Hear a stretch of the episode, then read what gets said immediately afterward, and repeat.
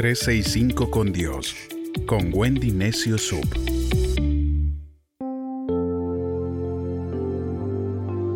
...9 de septiembre... Proverbios 9. Pasos para obtener la sabiduría divina. Versos del 7 al 9 de Proverbios 9 nos dice, Si corriges al burnón, solo conseguirás que te insulte. Si corriges al malvado, solo conseguirás que te lastime. Si corriges al burlón, pues terminará odiándote. Corrige al sabio y te amará. Enseña al sabio y será más sabio. Enseña al justo y aprenderá más. La sabiduría ve todo desde la perspectiva de Dios. Piensa en esto. Todos los seres humanos tenemos a nuestra disposición la sabiduría de Dios, el creador del universo. Sin embargo, muy pocos beben de la fuente de su sabiduría. La mayoría solo enjuagan la boca.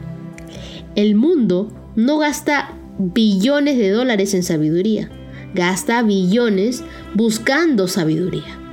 Sin embargo, esta se encuentra a su disposición de cualquiera el que busque en la divina fuente.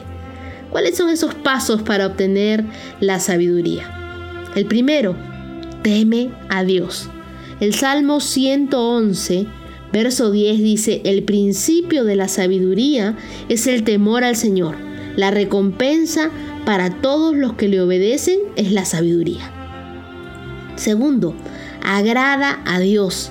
Eclesiastés capítulo 2, verso 26 dice, porque Dios da sabiduría, conocimiento y gozo a quien es de su agrado. Si un pecador se enriquece, Dios le quita la riqueza y se le entrega a quienes le agradan. Tercero, oye a Dios. Proverbios capítulo 2, verso 6 dice, porque el Señor concede sabiduría, de su boca fluyen conocimiento y ciencia. Cuarto, mira a Dios.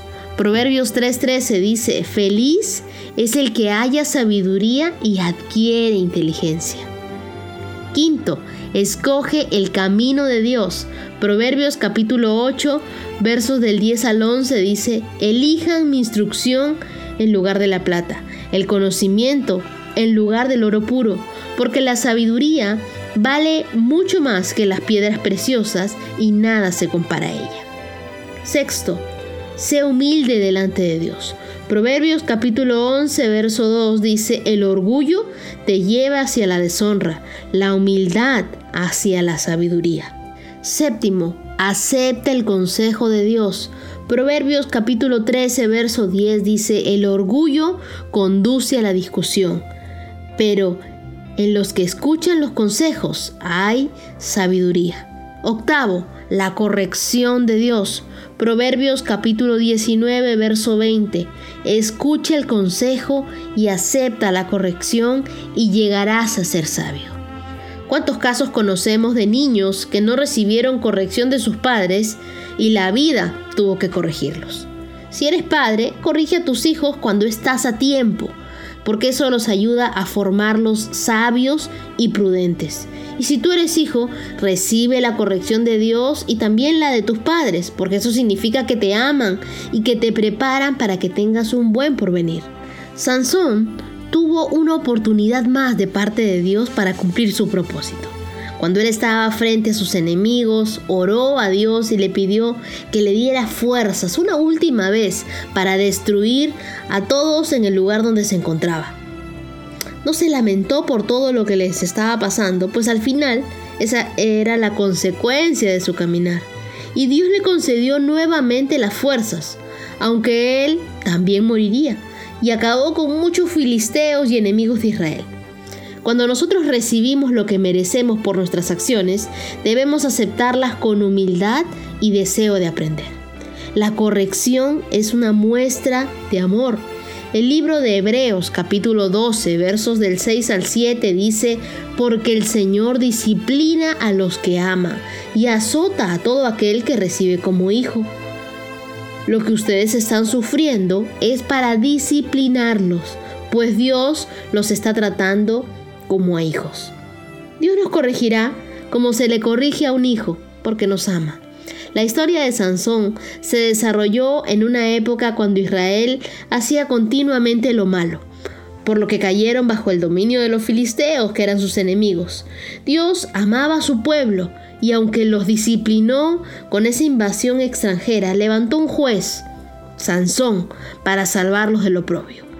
En tu vida no tendrás más corrección de la que puedas soportar. Dios, en su misericordia, siempre nos perdona y también nos indica el camino por el cual debemos seguir. Escucha entonces su consejo y evita caer en la tentación. Pero si tropiezas, acepta la corrección para aprender y no volver a caer. Ora a Dios. La Biblia dice en Efesios capítulo 1, verso 17, no he cesado de recordarlos y darle gracias a Dios por ustedes. Pido constantemente a Dios, el glorioso Padre de nuestro Señor Jesucristo, les dé sabiduría y revelación por medio de su Espíritu para que lo conozcan mejor. Dios, queremos seguir estos pasos para obtener esa sabiduría divina. Aprender a agradarte, a oírte, a temerte, a mirarte a ti, escoger tu camino, ser humildes, aceptar ese consejo y recibir la corrección si es que la necesitamos. Ayúdanos cada día a ser más sabios, a querer parecernos más a ti Enséñanos, Señor, el camino por el que debemos andar. Enséñanos a ser justos y enséñanos a aprender, Dios, aprender de nuestros errores, aprender de nuestros fracasos. Enséñanos, Señor, a vivir, Dios, cada día como una lección. Oramos en el nombre de Jesús.